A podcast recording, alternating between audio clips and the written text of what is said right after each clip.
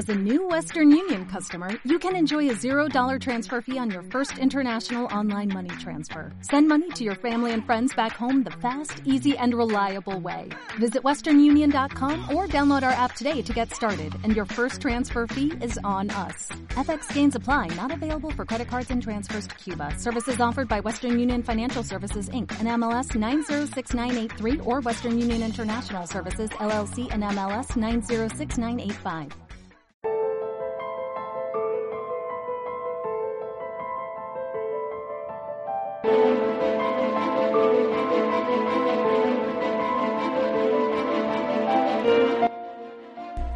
Bienvenidos a Clave 45, donde las conspiraciones existen.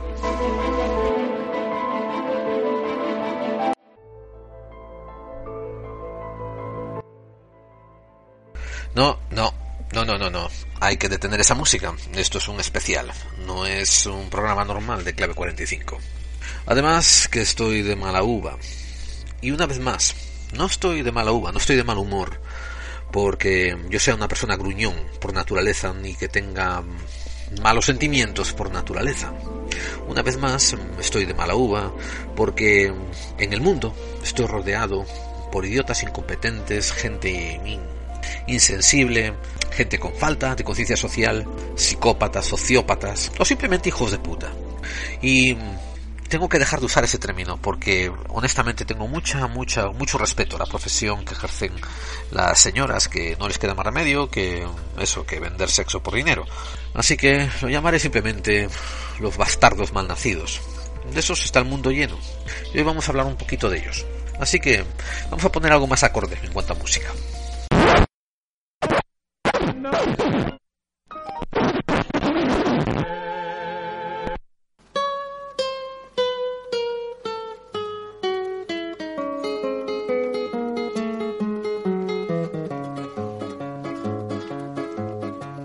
Pues amarga la verdad quiero echarla de la boca. Y si al alma suya el toca esconderla es necedad. Sépase pues libertad ha engendrado en mi pereza la pobreza. Quien hace al ciego galán y no les voy a dejar con el bueno de Paco Ibáñez todo el rato, después voy a añadir un par de melodías más que van acorde con mi tono de hoy. ¿Qué ocurre? Hace escasamente pocos días, bueno, ¿qué digo de escasos días? Estoy grabando esto el 2 de julio, así que fue ayer. El 1 de julio entró en vigor una nueva ley en el Código Penal español. Esta ley estipula que opinar en contra de la corona en redes sociales públicas puede promover la activación de cargos de terrorismo contra la persona que haga eso.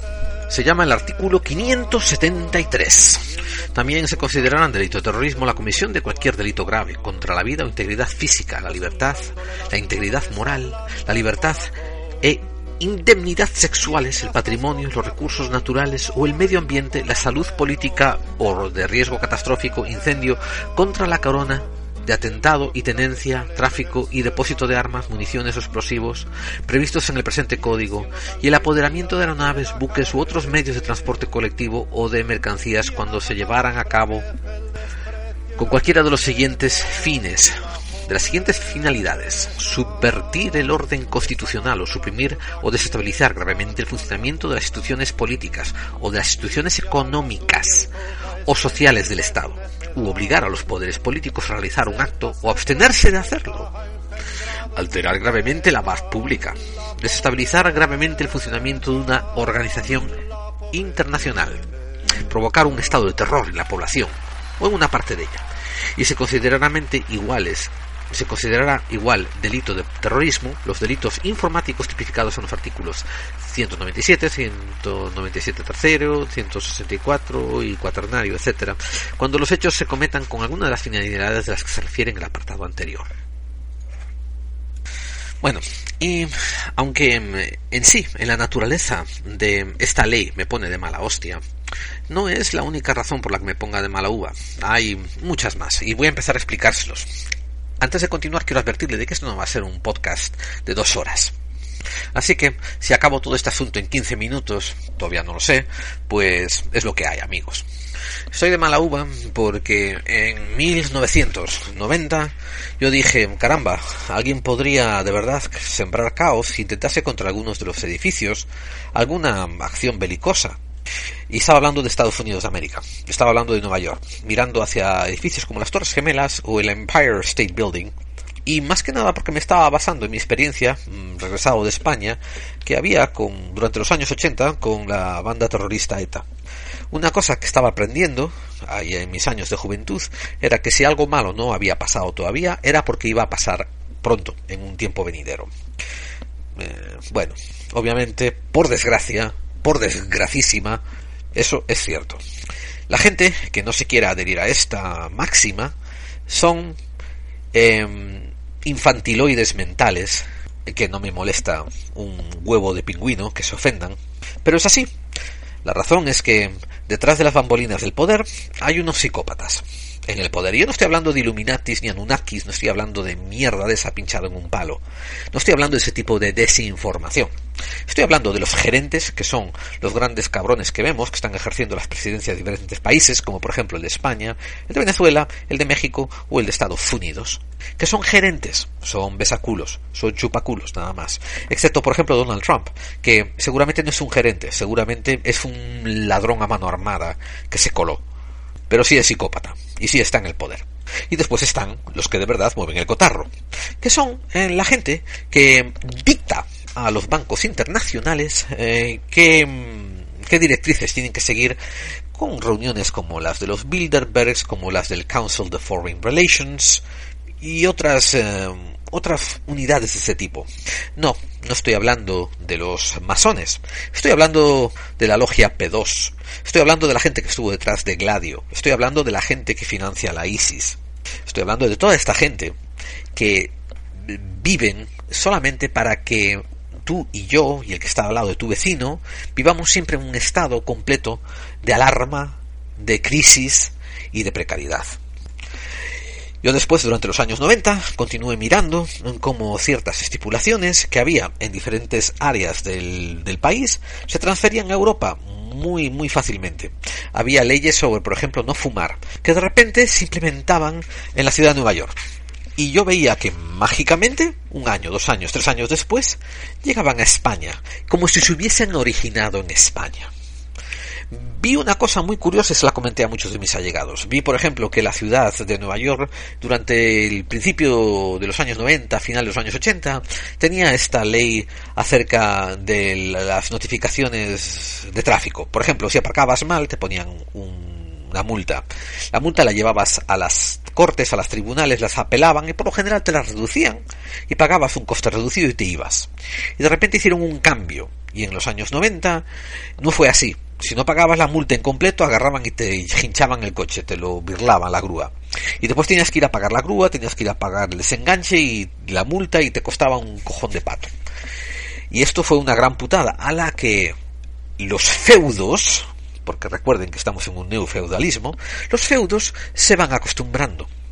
Oh, llego y se lo comento a mis familiares en España, que está ocurriendo en Estados Unidos, y me dicen a mí, oh, si esto nos ocurre aquí en Madrid, la gente se vuelve loca y empieza a quemar grúas. Y una polla pinchada en un palo tendida al sol. Cinco años después, llego a España y la grúa está por todas partes levantando coches y no ha habido ni una persona diciendo mu. Y ahora, a mí me importa un carajo lo que decida España. Si quiere sacar dinero de sus feudos poniendo más multas, es cosa de ellos, es una relación entre ellos y sus feudos. Lo que a mí me está tocando las pelotas es ver que lo que ocurre en un continente se transfiere al otro. ¿Cómo? Mágicamente por un cable submarino que pasa por debajo de la Tierra y por ciencia infusa le sopla esto a los gobernantes? No. Como nos revela Wikileaks, décadas después, los cónsules. Los cónsules americanos que se van a diferentes naciones europeas actúan como mensajeros, dándoles recaditos a los que supuestamente son dirigentes de esas naciones, diciendo que otras pólizas tienen que seguir. Curiosamente, hay invitaciones también, invitaciones misteriosas que ciertos alcaldes de ciertas ciudades reciben para ir a un a un meeting en una ciudad eh, en una ciudad extranjera donde o por arte y magia se reúnen otros alcaldes de otras ciudades extranjeras y están hablando de estas implementaciones que han hecho a nivel sociopolítico. Y claro, por ejemplo, atengámonos al asunto de poner multas. Todos vuelven para su casa diciendo, wow, frotándose las manos, qué bien, cómo vamos a subir las arcas del Estado con estas multas que vamos a poner a todo Dios. ¿Cómo no se nos había ocurrido antes? Y lo que ocurre es que sí, a la gente se le había ocurrido, pero había un acuerdo tácito entre los alcaldes, los gobernantes mediocres o, de bajo rango con sus constituyentes. Y ellos pensaban, con un poco de conciencia, no les vamos a joder tanto la vida. Pero después suben estos que son aún más mandados, aún son más cuñados, aún son más lameculos que las generaciones anteriores, y suben estos al poder, y bueno, están dispuestos a vender a la madre y a la abuela con tal de, de, seguir a don dinero por todas partes. Me cabrea porque le digo a mis allegados que los pinchazos telefónicos pronto van a dejar de ser manuales y van a ser digitalizados, van a ser puestos a través de una red, de una red como la Ekelon, etcétera, sin yo siquiera saber cuál es el nombre de esa red, ni siquiera saber que la NSA ya la estaba construyendo o que ya la había construido. ¿Por qué? Porque era el simple concepto de piensa mal y acertarás, si no es hoy será mañana.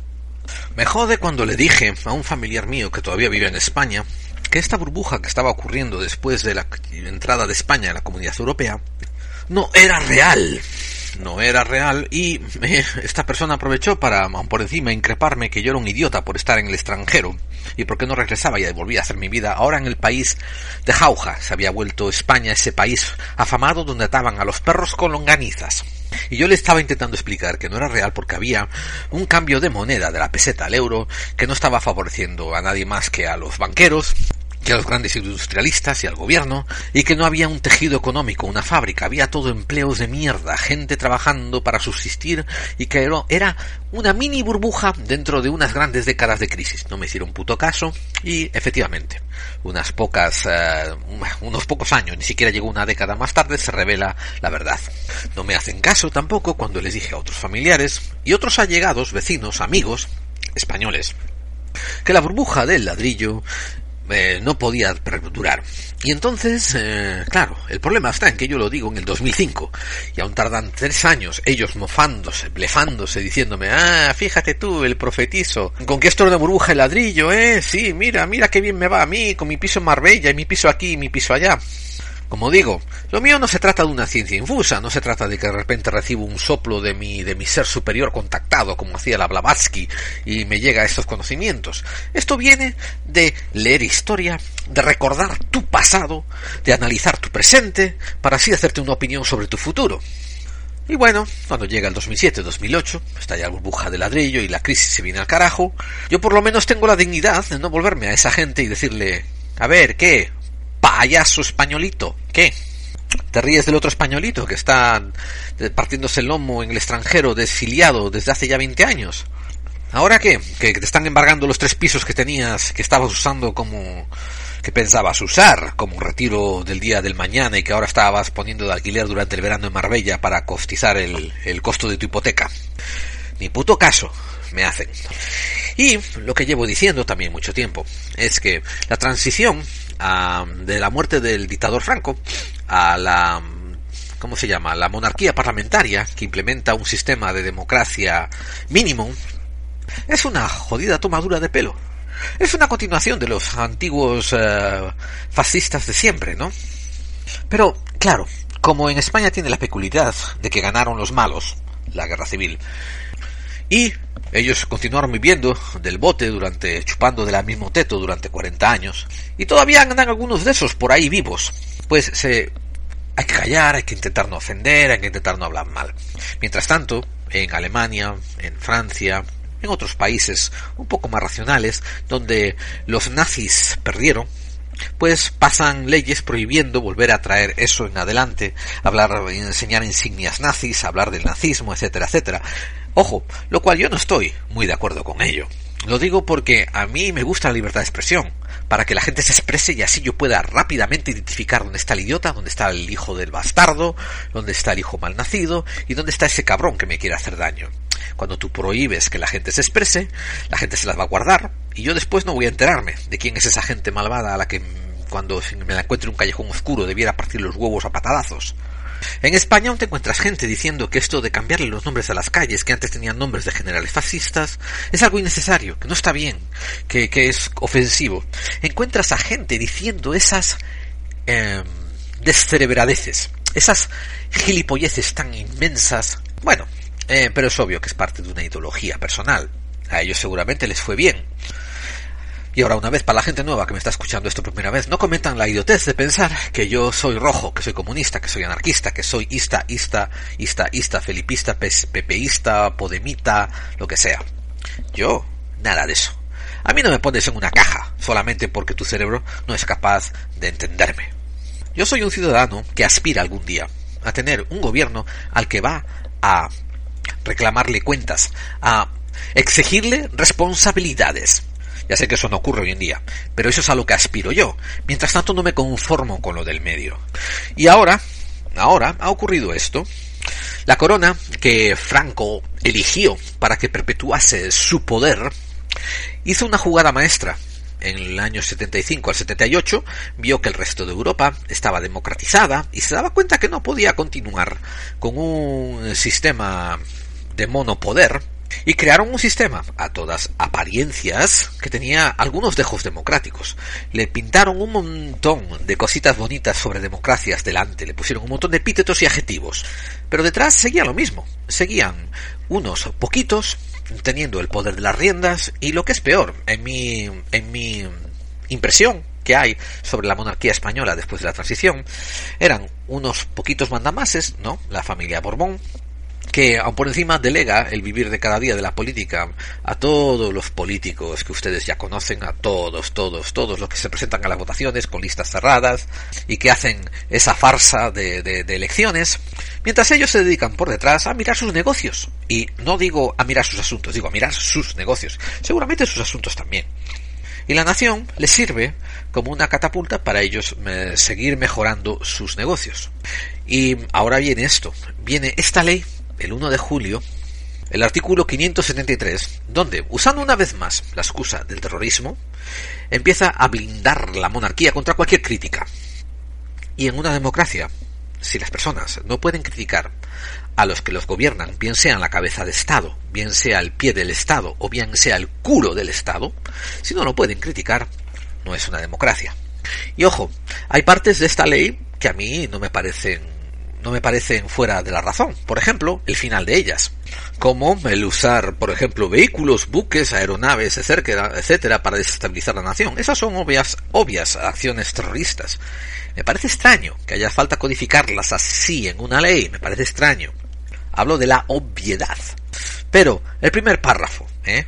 que no se puede, eh, que no se puede eh, discutir un delito se considera un delito discutir sobre temas que afecten la libertad, la integridad moral, la libertad e indemnidad sexuales, el patrimonio, los recursos naturales, o el medio ambiente, o la salud pública de la corona.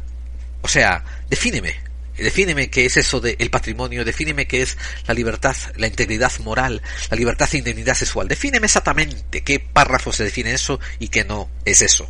No hagas como hicieron los americanos una vez sobre definiendo la pornografía, que decía, yo no, decía un senador payaso, yo no sé lo que es la pornografía, no sé definirla, pero sí sé lo que es cuando la veo. Porque así es como le hablas al cuñado en el bar, pero no es como se forma el reglamento y la ley de un país. ¿Dónde están los contrastes, los chequeos, los balances de poder? ¿Dónde? Bueno amigos, si dejan ustedes que pasen esta ley y la aceptan, así como está, sin modificaciones, tengo que hablarles de mm, otro tema entonces. Dejaremos un lado el reino de España, la corona española y el reino de España, que supuestamente, ¿no? Debido a la mayoría, a la opinión de la mayoría de los españoles, todo está bien. La crisis está siendo superada. Sus políticos hacen lo mejor que pueden con lo que tienen. La culpa fue suya, porque vivieron por encima de sus posibilidades y abusaron del sistema. Y ahora ustedes tienen que pagar el rescate de los bancos. Y todo está bien. ¿eh? Eh, la corona está haciendo lo que tiene que hacer, eh, los Borbones están haciendo lo que tienen que hacer, y todo en España está perfecto. Así que dejémoslo ahí amigos, porque ya hemos acabado ese tema, y pasemos brevemente a una historia mm, diferente. Esta historia tiene que ver con una, una ficción, una completa ficción. No tiene ningún, ningún fundamento en la realidad. Ninguno. Y cualquier fundamento que le puedan encontrar es pura coincidencia. Esto es una aclaración legal para que sepan por dónde van a venir las siguientes parrafadas. Tenemos que eh, crearnos un, un Estado, nación, y vamos a llamarlo algo diferente, algo, algo así sugerente para que no haya ningún malentendimiento. Este estado ficticio que no existe, vamos a llamarlo Españistán. Y también es un reino. Este reino tiene también un rey. Y vamos a hablar un poco de esta historia. La, la procedencia de estos reyes, eh, de estos reyes, no sé, vamos a llamarlos por ejemplo los borbotones que suena algo así como cuando te, te, te sienta mal una comida y, y, vas a echar la pota, vas a vomitar y te sale así todo a borbotones para arriba. Bueno, pues esta dinastía tiene una cosa curiosa. Resulta que vamos a aclarar un poquito más acerca de, de, este, de este país imaginario, ficticio, con nada parecido a la realidad llamado Españistán, que mm, durante muchas décadas del siglo XIX tiene muchos altos y bajos, tiene incluso golpes de Estado, tiene luchas entre entre entre gente que quiere poner al Estado como una cosa más republicana y tiene luchas con gente que quiere un absolutismo más completo. El problema que tiene este país es que durante casi 500 años uh, ha estado sometido a un sistema feudal, un sistema oscuro y ha quedado muy atrasado conforme al resto de, de los otros países en su periferia.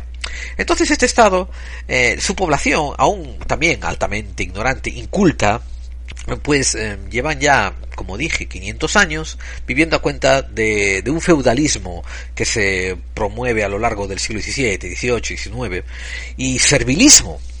Eso sí, ¿eh? En el medio de la población, donde la mayoría de ellos son unos cobardes comeculos, hay gente maravillosa y brillante que te dan un ápice de esperanza a, al futuro de esta, de esta interesante nación.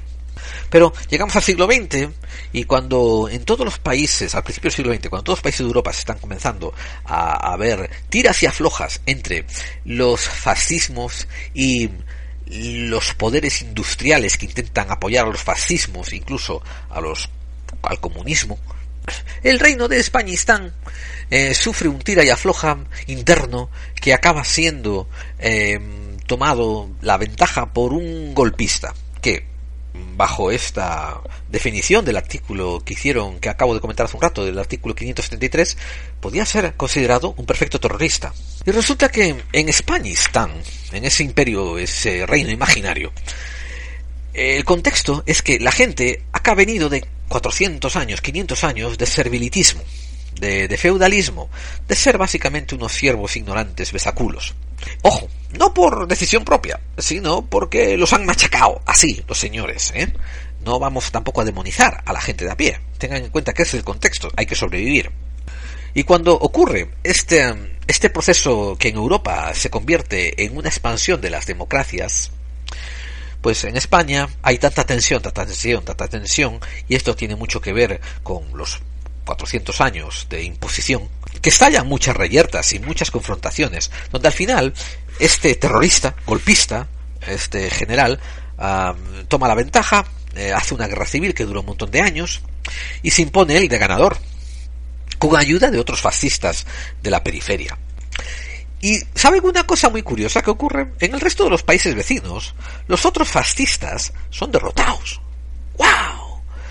Mientras que en Españistán, en este imperio ficticio, no es derrotado. El fascista obviamente se queda ahí como el único. Y hay un cierre de cultura y de fronteras y casi no se sabe lo que ocurre fuera, más allá del ámbito mitológico, porque claro, cuando hay un dictador, ese dictador controla todos los ámbitos, los periódicos, el cine, la radio, la televisión, todo, todo, todo. Entonces en Españistán, en ese reino imaginario, eh, a pesar de las colas del hambre, del racionamiento, de la escasez, durante casi una década, pues al final se impone otra vez el neofeudalismo, pero esta vez con un solo dirigente. Bueno, un solo dirigente con un montón de chupaculos detrás. ¿Qué ocurre cuando muere este dirigente? Bueno, pues este dirigente tiene que elegir sucesor.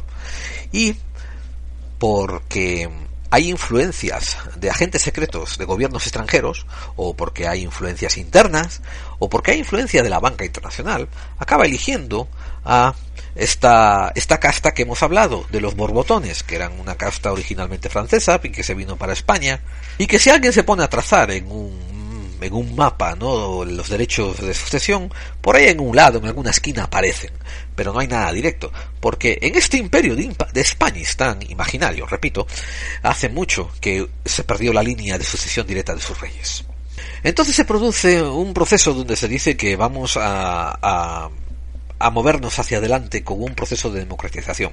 Y se escribe una constitución bellísima, muy bonita, que ayuda mucho a transicionar, a pasar adelante desde un estado semifascista y neofeudal a un Estado democrático. Aunque es una democracia de mentirijillas. Es una democracia donde pasamos de tener un dictador a tener un poquitito de democracia.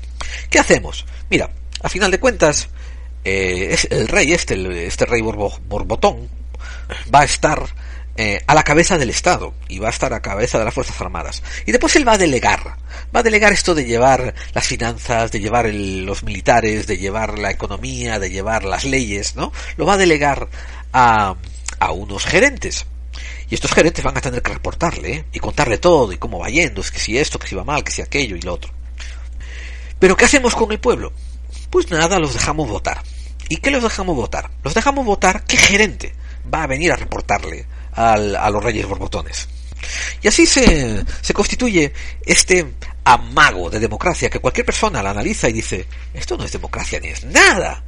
Pero recordemos, acabamos de dejar una dictadura de 40 años con un traidor terrorista golpista que la dio y que, y, en fin, ¿Cómo vamos a entrar a, una democracia? Sobre todo sabiendo que todos, todos los secuaces, todos los cómplices con pinches de la banda de este golpista todavía estaban vivos y todavía estaban chupando del bote, que fueron pasando a diferentes cargos políticos como si no hubiera pasado nada.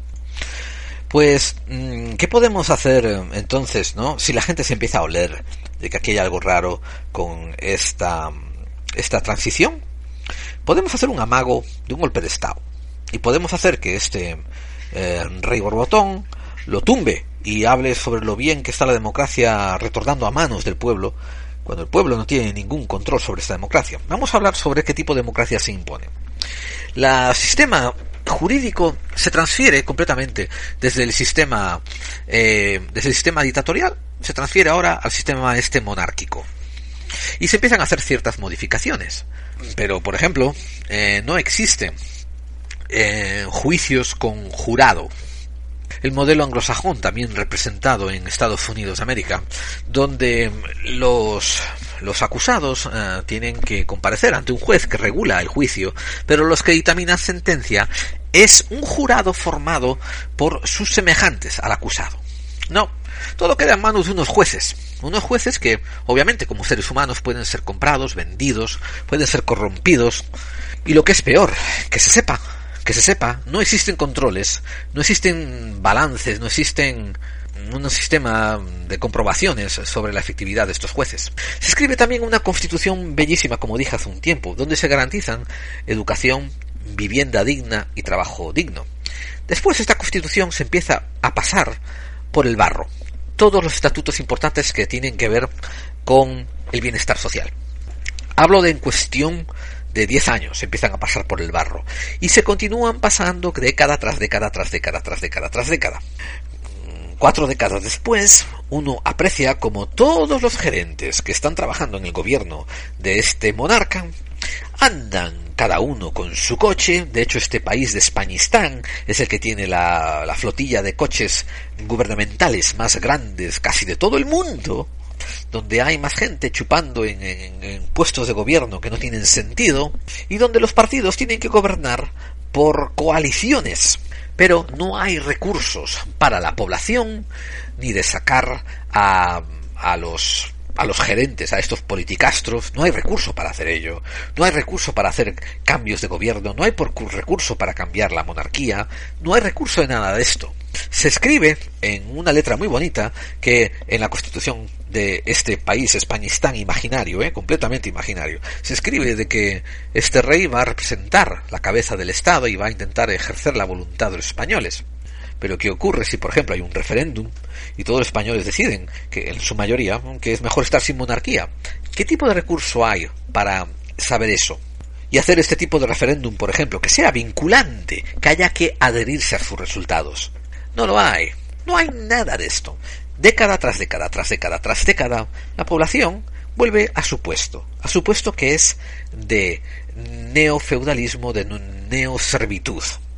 Cuando un grupo de países mm, allegados a este, a la área geográfica de este sitio imaginario, Españistán, deciden hacer algo así como una comunidad, Españistán es de los últimos eh, invitados a entrar y cuando entra lo hace totalmente supeditando su moneda, sus decisiones económicas, su economía en general, a los deseos de esta comunidad. Los siervos, mientras tanto, mm, pues nada, mm, bebiendo y, jugando y tocando pandereta. Lo más triste es que dentro de la comunidad en sí, de este imperio imaginario de Españistán, podemos dividir su población en tres categorías. Digamos que, por ejemplo, hay 30 millones de habitantes. Pues 10 de ellos echan de menos, de una manera u otra, de una manera más intensa o más soterrada, al antiguo dictador que murió. ¿Por qué? Por lo de siempre, porque al darle instrucciones directas les sustraía la difícil tarea de tener que ejercer su sentido crítico por sí mismo. Así la gente tiene que seguir al Estado, y una vez que sigas al Estado, todo va bien en Españitán ¡Hey! ¡Qué maravilla! Imagínense, ¿no? Que la policía rural usan unos eh, trajes con unos cuernos de diablillo y después la gente de vez en cuando hace fiestas donde se visten así, con un traje de policía rural con cuernos de diablillo y empiezan a festejar cosas que en teoría la gente tenía que estar protestando y antagonizando. La gente, la población, esa población a la que un presidente, como cinco o diez años antes, antes, le había dicho a la población en un comunicado de prensa, aquí hay que dejar de pensar en ser trabajadores, hay que empezar a ser empresarios chiquitos, en pequeños empresarios. Cada persona tiene que dejar de pensar en trabajar para una compañía y empezar a pensar cómo va a montar su propio negocio. Y años después, estos que vamos a llamarlos eh, pequeñas empresas, estos dueños de pequeñas empresas se encuentran que son los que acaban pagando más impuestos en este país imaginario de Españistán.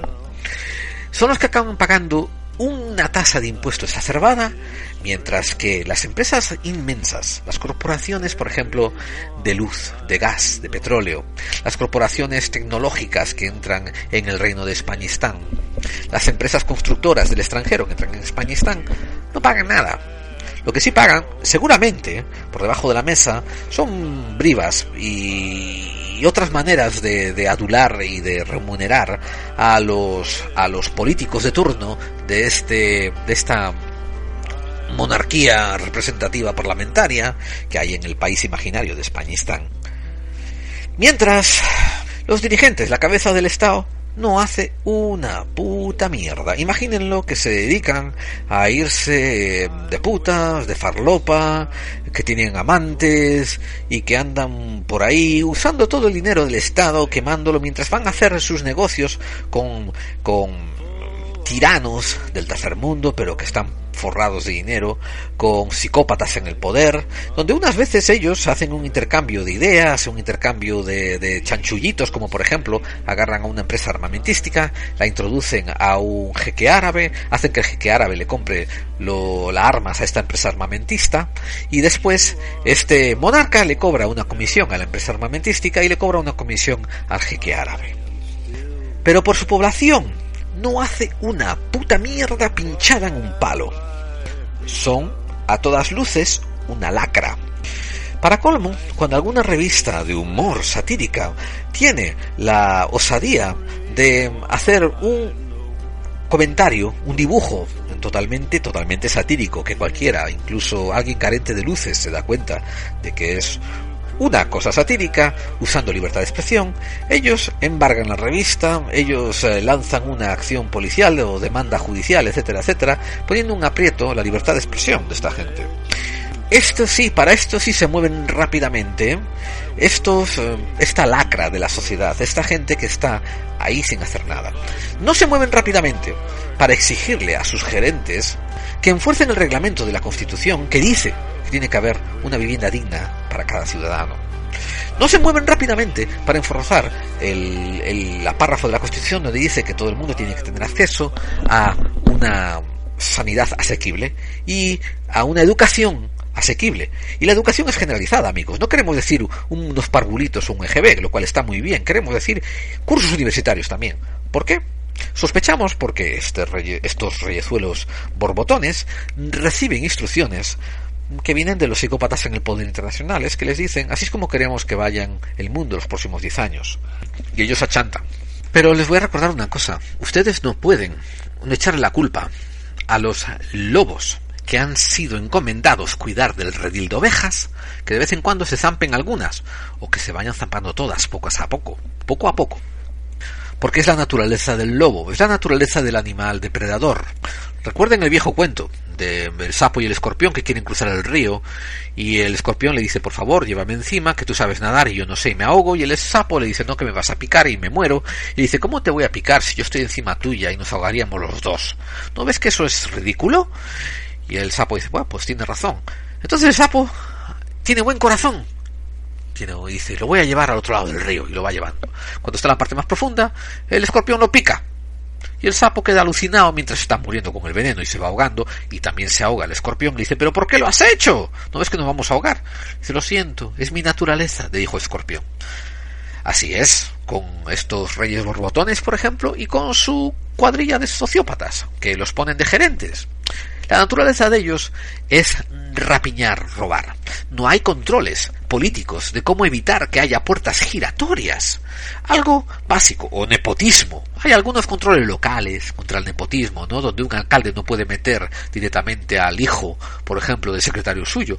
Pero ¿sabe lo que él puede hacer? Él puede pedir un favor al otro alcalde. Entonces yo te tomo a tu hijo y tú me tomas al mío. Y entran en el poder.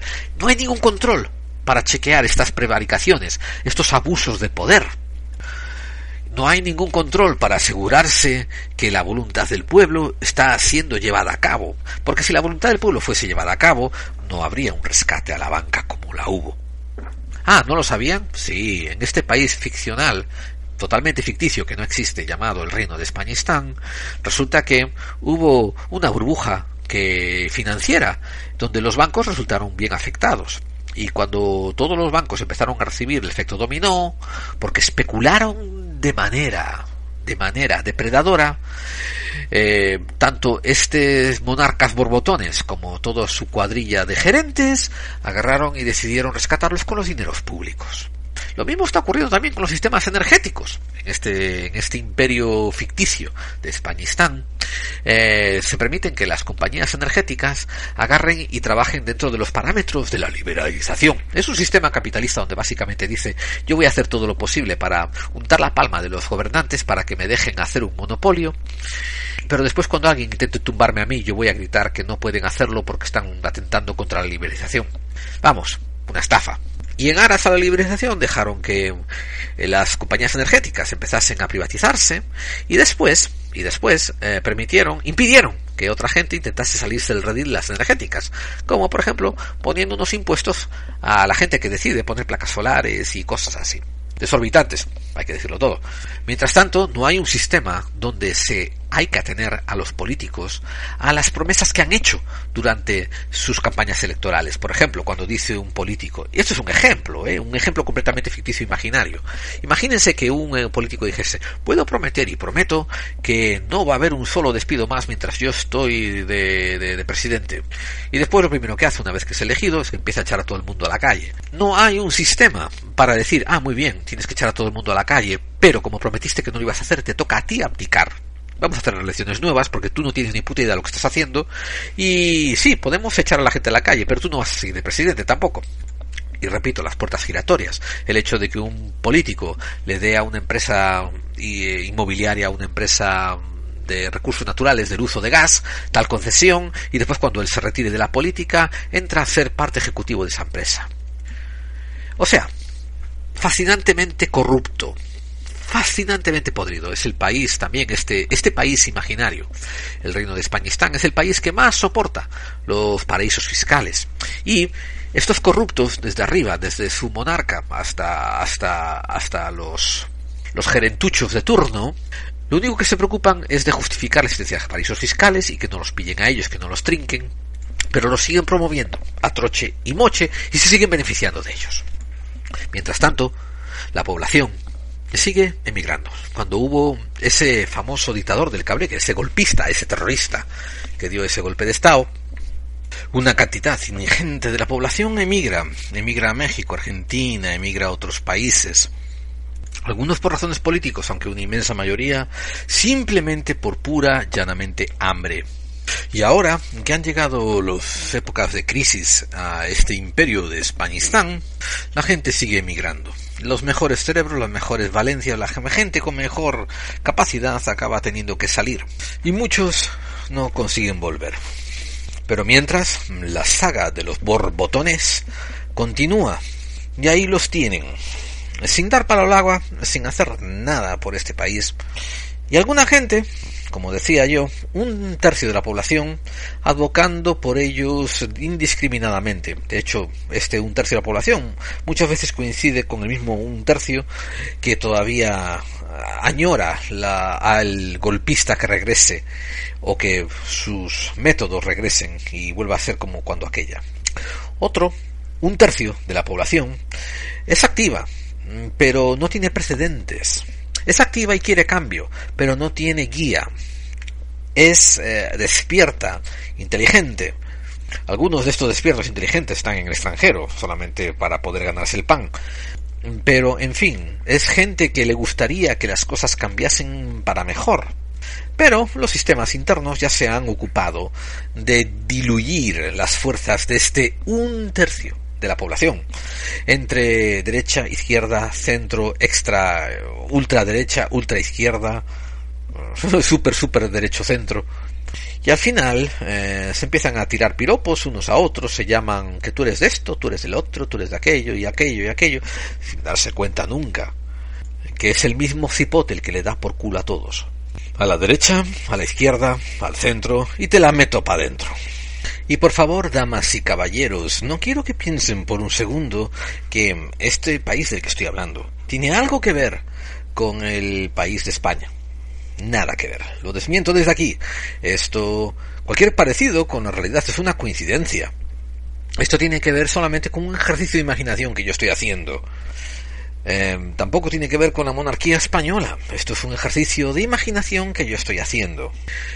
Se respeta desde aquí, desde todo el modo irónico que se es capaz de respetar a toda la monarquía española vida y por haber.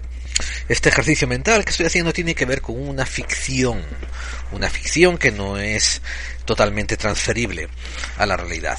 Acabo diciendo que en este reino imaginario de España están debiera acercarse un tiempo donde toca elegir, donde toca elegir si se va a cambiar el sistema que existe de, Estado, o se va a continuar hundiendo a la población en el neofeudalismo. Un neofeudalismo que en unas décadas va a decantarse en neoesclavitud. Verán, verán. Si siguen las cosas como están siguiendo, parcialmente motivadas por la falta de movilización coordinada y coordinada es la palabra clave. Dentro de poco, la mayor parte de los servicios van a ser privatizados y no va a existir eh, ninguna referencia estatal a ningún tipo de prestaciones sociales. Por tanto, les toca comerse lo que las compañías de seguros les van a obligar a comerse. Básicamente, la gente con más dinero va a tener acceso a más a mejores seguros la gente más pobre no va a tener acceso a seguros, no va a tener acceso a necesidades médicas. Las mínimas prestaciones sociales que antes amparaban a los más desvalidos van a pasar a manos de las caridades.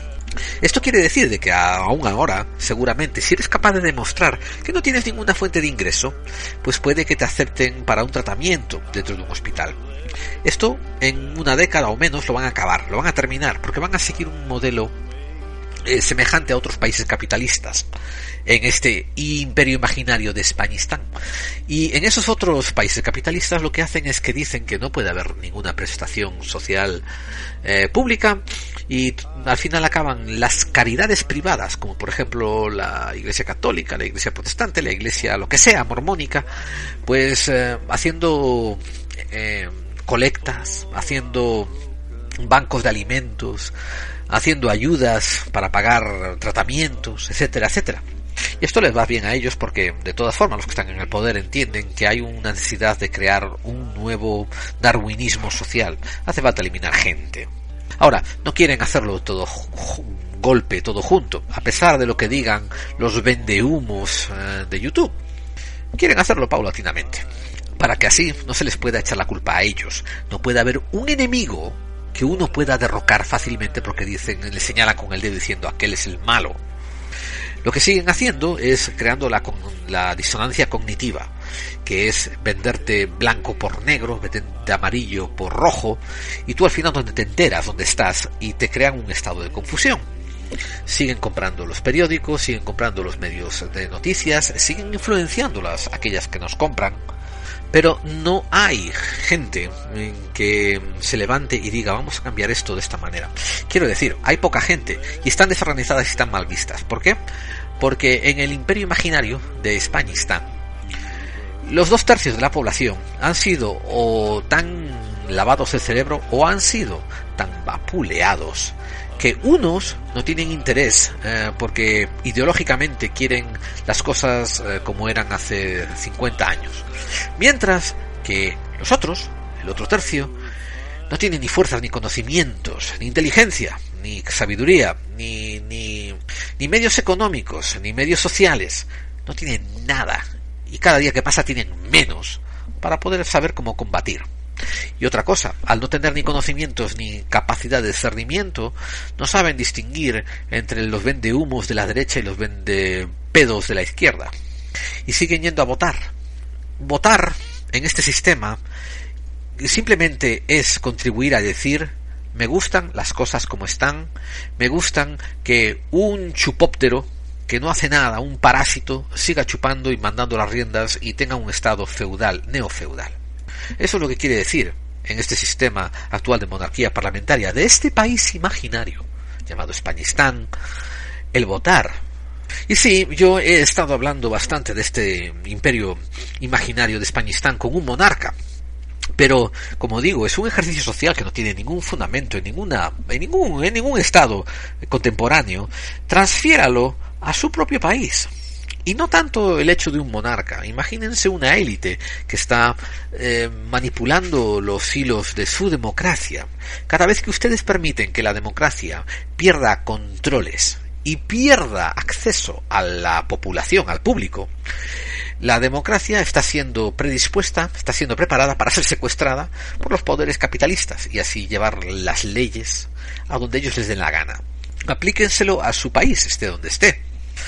Y si ustedes me preguntan por soluciones, bien, pues soluciones hay que mm, hacer una coalición ciudadana, eh, ni siquiera molestarse en registrarla, tener un nombre, tener un nombre público, pero no se molesten en seguir los estatutos eh, delineados por las fuentes del poder, porque al final de cuentas la metáfora que les di es cómo van a asegurarse que los lobos que ustedes han encargado que cuiden del rebaño van a dejar de comerse las ovejas.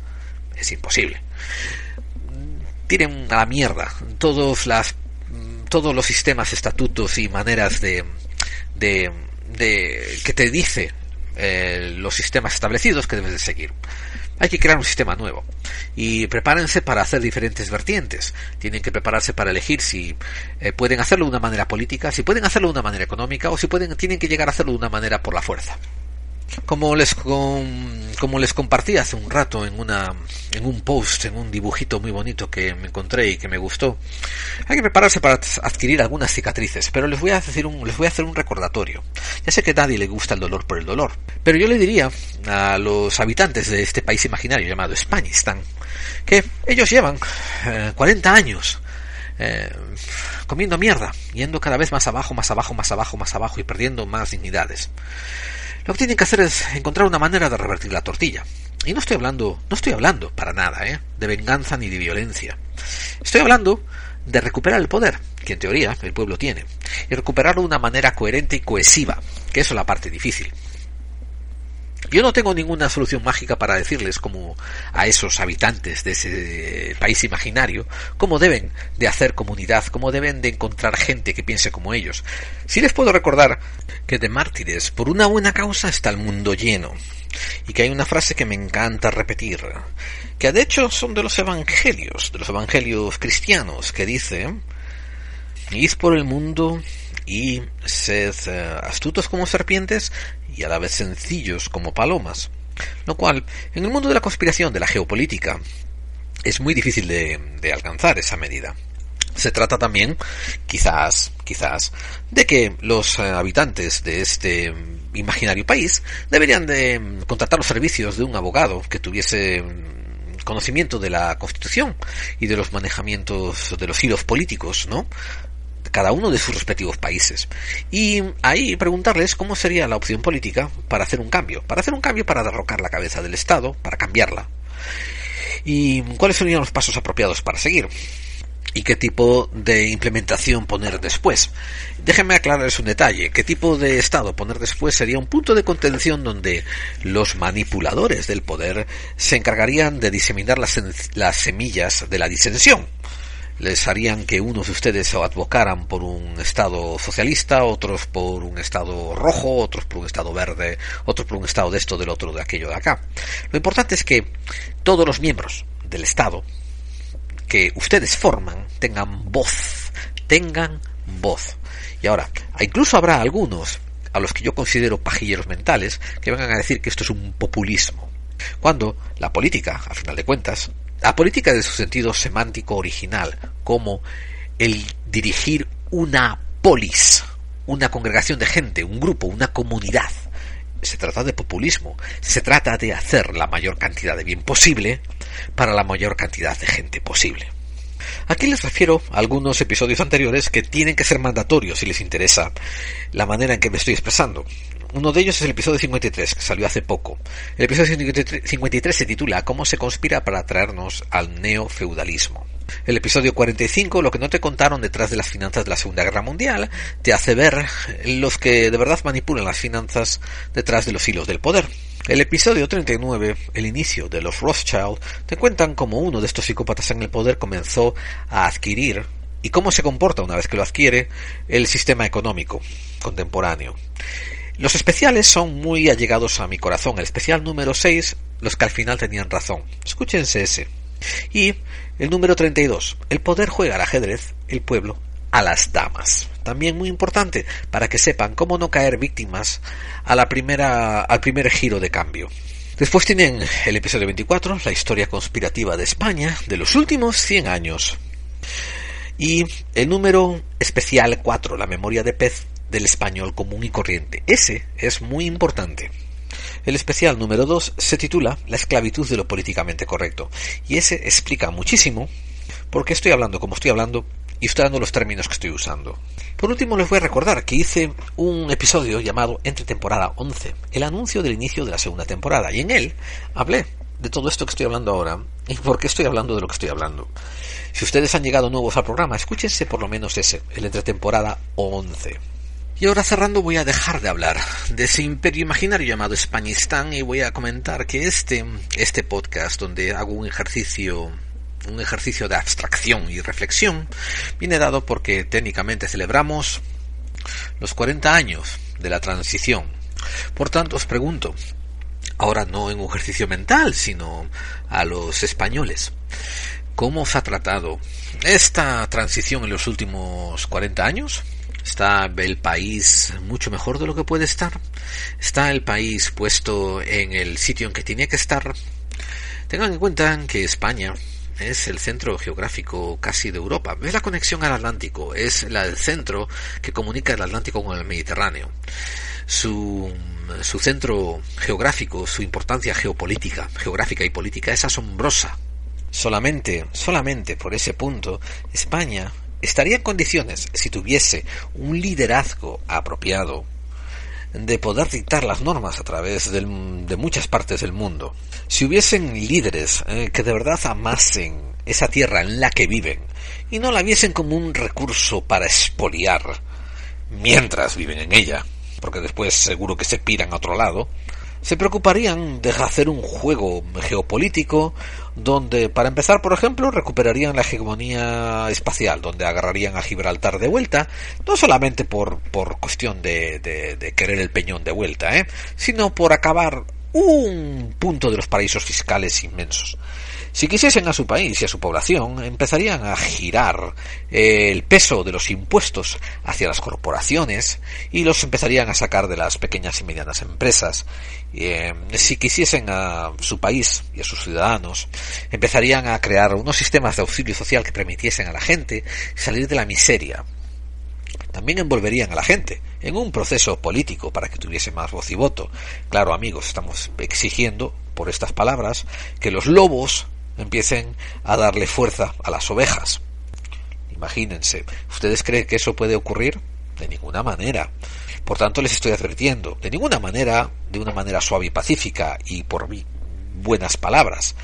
O hay que preparar unas cuantas artimañas y unos cuantos um, trejimanejes detrás de bambalinas políticos, o hay que empezar a exigirlo por la fuerza, al estilo como la población india se, se, desmarcó de la colonia, de la, colonización inglesa, quizás por resistencia pacifista. Miren, yo insisto a muchos organismos, y yo me oigo muchos podcasts que hablan sobre política, pero pocos hacen mesas redondas para dar soluciones. Y un podcast que está cualificado como misterio y conspiración es el sitio más indicado para hacerlo. Pero aún así diré que hay cientos, cientos de maneras de poner en práctica mm, para intentarlo. Pero lo que es más importante conseguir es una adhesión a un objetivo final. Antes de empezar a hacer una resistencia y un cambio, implementar un cambio mm, positivo, lo primero que hay que hacer es decir cuáles van a ser nuestras finalidades, nuestros goles. Por ejemplo, tú eres un anarquista, yo soy un derechista, yo soy un centrista y tú eres un izquierdista. Lo que queremos es más representación popular, lo que queremos es que haya menos corrupción, lo que queremos es que haya menos control desde la cúpula y que a la gente se le permita tener más acceso a los canales de elecciones y a los métodos, que haya más referéndums, por ejemplo. Y eso se puede alcanzar de una manera muy pacífica aunque va a ser una pelea costa arriba porque le está sacando el poder a los lobos, a los depredadores, a las sanguijuelas. Y ha llegado el momento, y esto se lo estoy diciendo a los españoles, no a aquel país imaginario del que hablé, ese imperio de Hispanistán. A los españoles creo que les está llegando el momento en que ellos elijan qué tipo de guías deben de seguir para hacer eh, su constitución, su parlamento y su manera política, sus decisiones políticas. Sobre todo después de que, para conmemorar los 40 años de transición, están pasando una ley que es altamente innecesaria y que está muy mal formada y que se da a imponer una, una no sé, un peso semifascista en manos de la corona para pasar una ley como esa, con ese artículo 573, donde todo es muy, muy altamente tergiversable Vamos, lo que ocurrió, por ejemplo, con la revista El Jueves, hace unos cuantos años, donde hicieron un dibujo de mal gusto, soez, eh, sexual, pues esto ahora califican de terrorismo a la revista El Jueves. Lo pueden cualificar como terrorismo. ¿Ustedes le parecen eso un buen uso de la ley y de la justicia? Amigos, miren, son 40 años. Son 40 años de estar comiendo el mismo zurullo de mierda la misma porquería. Piensen, eh, piensen a dónde quieren ir los próximos 40 y decidan, decidan qué van a hacer y qué van a actuar y que y con quién se quieren juntar y de quién se quieren deshacer. Sobre todo eh, cuando los dirigentes políticos no nos han llevado a ningún lado positivo, no nos han llevado, no nos han conducido a ningún lado bueno. El tener eh, la clase política que tenemos solamente por la teología del miedo, por el miedo de que si no están ellos podría ser peor, por el miedo de que si no están ellos los terroristas nos podrían atacar, por el miedo de que si no están ellos la economía se podría fundir, por el miedo, por el miedo, por el miedo, por el miedo, por el miedo, no es una manera de alcanzar una cohesión ciudadana y sentirte como que eres parte de un país unitario que camina hacia un futuro próspero. Y te voy a decir otra cosa. Ellos lo saben. No es una coincidencia. Es diseñado así. ¿Y tú? ¿Vas a ser parte del diseño? ¿Vas a seguir siendo parte del juego donde te toca a ti el papel de perdedor? ¿O vas a ser parte del cambio?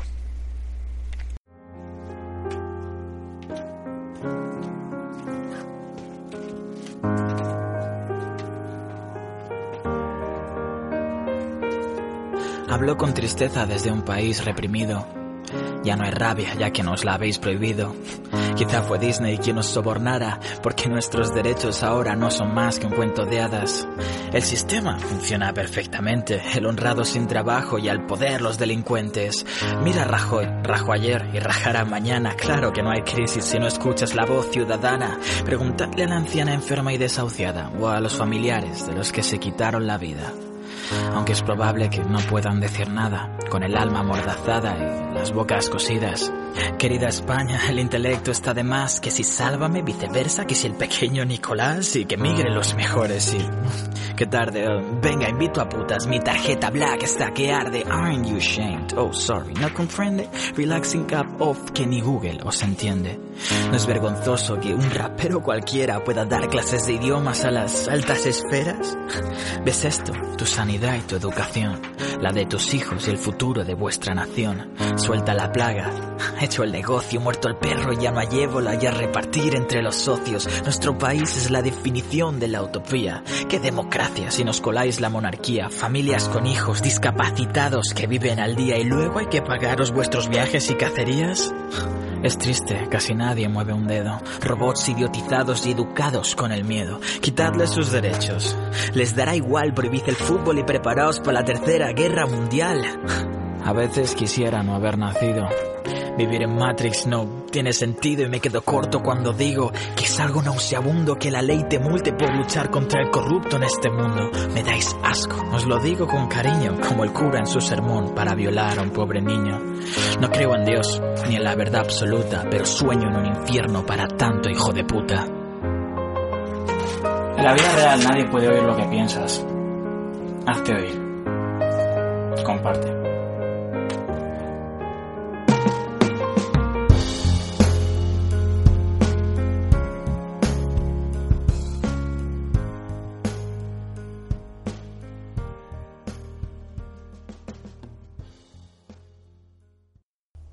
Clave 45, donde las conspiraciones existen. FBI, están detenidos. Codex Más allá del misterio presenta su libro Cazadores de Misterios, de lugares encantados, fenómenos paranormales, rituales clandestinos o la historia del Santo Grial. Una obra de editorial Sidonia y prólogo de Lorenzo Fernández Bueno. Cazadores del Misterio. Una parte del precio de la obra será destinado a proyectos solidarios.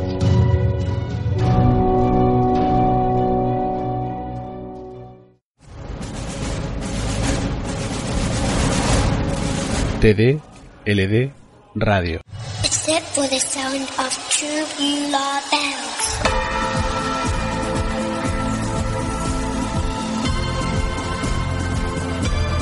TD, LD, radio. ¿Estás preparado?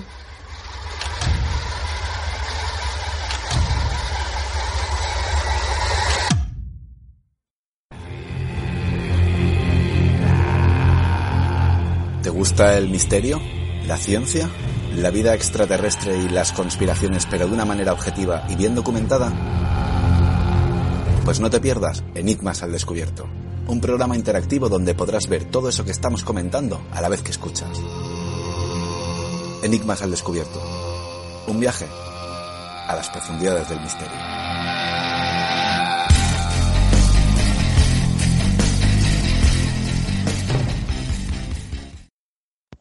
Soy Josep Pamies y si puedes escucha la clave 45, eh, donde las conspiraciones, aunque creas en ellas o no, realmente existen. Gracias. Every day, we rise, challenging ourselves to work for what we believe in. At U.S. Border Patrol, protecting our borders is more than a job, it's a calling. Agents answer the call. working together to keep our country and communities safe. If you are ready for a new mission, join U.S. Border Patrol and go beyond. Learn more at slash careers.